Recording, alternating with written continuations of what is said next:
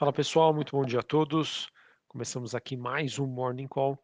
Nesta segunda-feira, dia 19 de setembro, eu sou Felipe Vilegas, estrategista de ações da Genial Investimentos.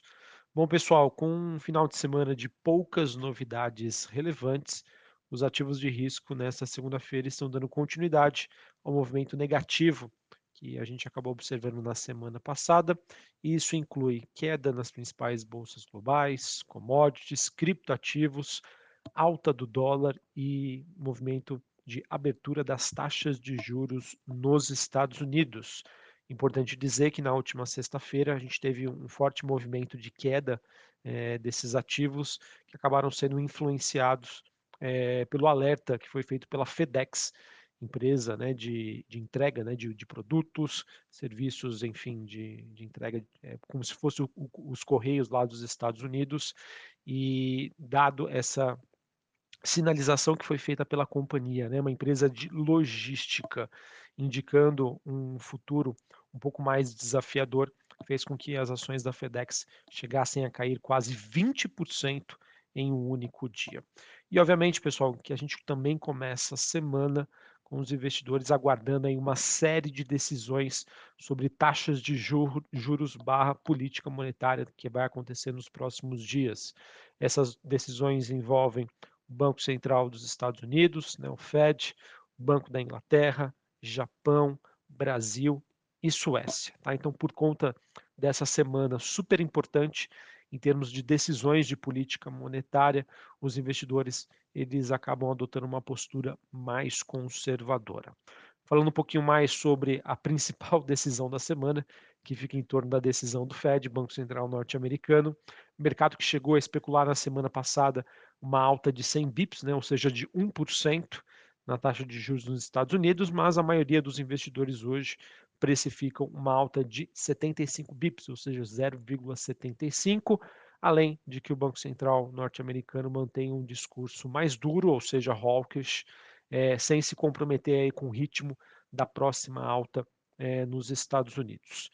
É importante também dizer que nesta segunda-feira a gente tem um mercado com uma, uma liquidez de certa maneira reduzida por conta do feriado no Japão e também por conta do, do Reino Unido, né, em que a gente tem uh, um dia aí de luto pela, pelo falecimento recente aí da Rainha Elizabeth II. Indo para as movimentações, pessoal, então, nesta segunda-feira, bolsas asiáticas em Xangai, na China, queda de 0,35, bolsa de Hong Kong caindo mais de 1%, mesma movimentação para a bolsa japonesa. Quando a gente olha para as ações na Europa. Londres segue em feriado, em respeito né, ao funeral da rainha. É, Bolsa de Paris, queda de 1,5%, e a Bolsa de Frankfurt, na Alemanha, queda de 0,73%. Olhando para os futuros norte-americanos, nós temos aí um dia negativo, é, em que a S&P Futuro caindo 0,90%, Dow Jones queda de 0,85% e a Nasdaq caindo um pouco mais de 1% neste momento. O VIX, que é aquele índice de volatilidade, subindo 5%, na região dos 27,74 pontos. Já o índice dólar DXY subindo 0,27, 110 pontos. Taxa de juros nos Estados Unidos a 3,5%, a taxa de juros de 10 anos a 1,32. Bitcoin voltando a ser negociado na faixa dos 18 mil dólares a unidade, queda de 6%. E em relação às commodities, a gente também acaba tendo um dia mais negativo. O petróleo WTI negociado em Nova York caindo quase 2%, 83 dólares o barril. Importante dizer que o petróleo né, recua abaixo da região dos 84 dólares em meio a esse sentimento pessimista do mercado e também em, contra, em movimento de relação inversa que a maioria dos commodities tem em relação ao dólar. O dólar sobe, as commodities elas elas acabam apresentando um movimento de baixa.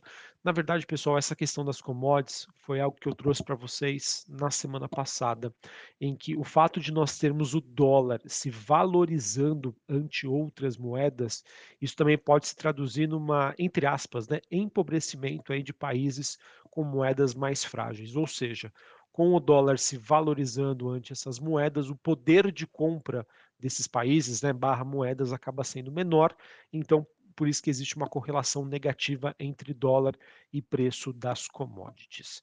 Em relação ao minério de ferro, também temos um dia negativo, minério de ferro que recua pela quarta sessão consecutiva em Singapura, ele que é negociado na faixa dos 97 dólares a tonelada seca, mesmo movimento que acontece para os metais industriais. Cobre recuando mais de 1%, níquel que segue na contramão, alta de 1,5% na faixa ali dos 24 mil dólares a tonelada. Beleza? Uh, que mais aqui, pessoal? Em relação ao minério de ferro e outros metais que acabam sendo influenciados é, pela situação na China, a gente teve notícias de que a cidade chinesa de Chengdu acabou encerrando o bloqueio de duas semanas contra a Covid-19. É uma notícia positiva, mas vamos ver, a situação ainda segue bastante delicada por lá. Bom, assim, pessoal, encerro a minha, uh, os, as minhas falas aqui em relação ao noticiário internacional.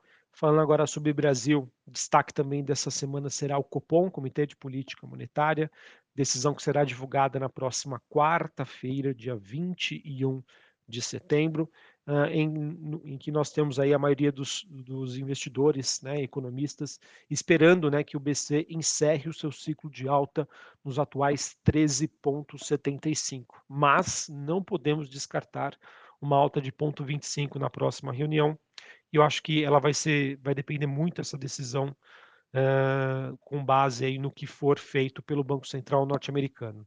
Se houver uma surpresa hawkish por parte do Banco Central norte-americano, acredito que isso possa também influenciar na decisão aqui do, do Copom no Brasil, tá bom? Além disso, uh, outras notícias que seguem como destaque, nós temos o governo estudando uma nova proposta para condicionar suas despesas ao crescimento do PIB e ao endividamento aqui do país. É uma mudança né, que pode ser proposta em relação ao teto dos gastos. E por essas regras que teriam sido apresentadas, caso o Brasil cresça os 2,7% projetados pelo governo em 2022, as despesas para o ano que vem poderiam expandir-se em torno de 0,7% ao ano em termos reais. Vamos ver como que isso vai evoluir esse tema e se isso de alguma maneira poderia estressar os investidores. Para encerrar, falar sobre o noticiário corporativo, acho que o grande destaque fica por conta dos diversos anúncios que foram feitos pela Vibra, né, a antiga BR distribuidora, esses anúncios que foram feitos na semana passada.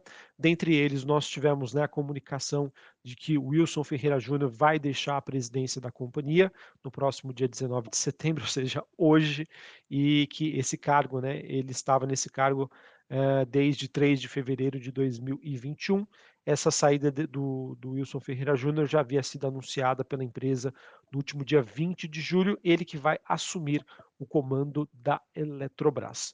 Além disso, o Conselho da Vibra também aprovou uma nova política de dividendos, com o objetivo de direcionar os esforços para remunerar melhor os seus acionistas em um montante equivalente a, no mínimo, 40% do lucro líquido ajustado. Tá bom? Acredito que essa notícia possa também ter uma repercussão positiva hoje no mercado, dado que ela pode chamar ainda mais atenção, sendo um player em que investidores que buscam uma alocação em ações com foco em pagamento de dividendos possa chamar a atenção deste público. Maravilha?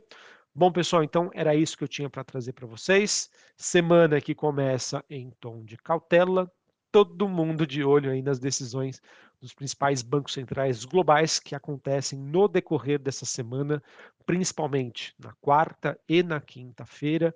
E até lá, acredito que o mercado deve ficar ali em compasso de espera, a princípio com uma visão um pouco mais negativa, obviamente a depender das notícias que vão sair até lá. Maravilha? Então, muita cautela, atenção e vamos ver aí o que essas decisões nos aguardam. Um abraço, uma ótima segunda-feira para vocês, um ótimo início de semana e até mais. Valeu!